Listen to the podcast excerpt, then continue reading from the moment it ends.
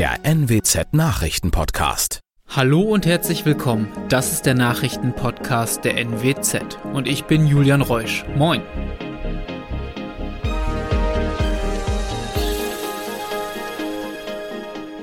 Und das sind die regionalen Themen des Tages.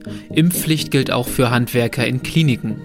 Saterländer sucht europaweit nach seinen Kindern. Und Street Food Festival in Farel. Am 16. März startet in Niedersachsen die einrichtungsbezogene Impfpflicht. Mitarbeitende im Gesundheitswesen müssen dann vollständig geimpft sein. Doch nicht nur die. Beispielsweise gilt in der Karl-Jaspers-Klinik im Ammerland, auch ehrenamtlich Tätige und Praktikantinnen und Praktikanten müssen die Nachweise vorlegen. Gleiches gilt für Handwerker und Reinigungskräfte, die vor Ort arbeiten. Impfverweigerern drohen Zwangsgelder bzw. Bußgelder. Dieser Strafrahmen reicht bis 2500 Euro.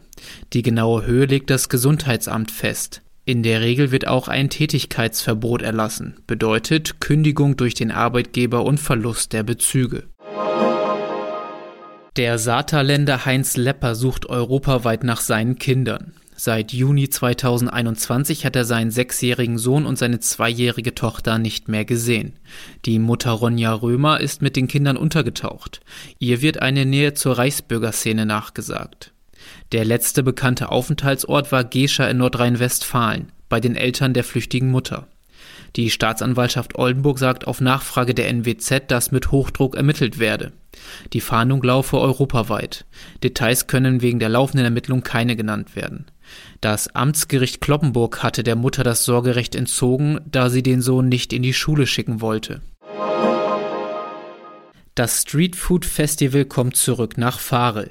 Das Fest mit Essen und Musik findet auf dem Schlossplatz vom 13. bis 15. Mai statt. Der Eintritt ist frei. 15 Trucks mit verschiedensten Köstlichkeiten werden vor Ort sein. Erstmals dabei ist ein neuer Eis- und Cookie-Truck, unter anderem mit Burger- und Sandwich-Eis. Ein DJ sorgt vor Ort für Musik und auf der Bühne gibt es Live-Musik und weitere Auftritte. Der Sonntag ist als Familientag geplant mit einem Programm mit und für Kinder.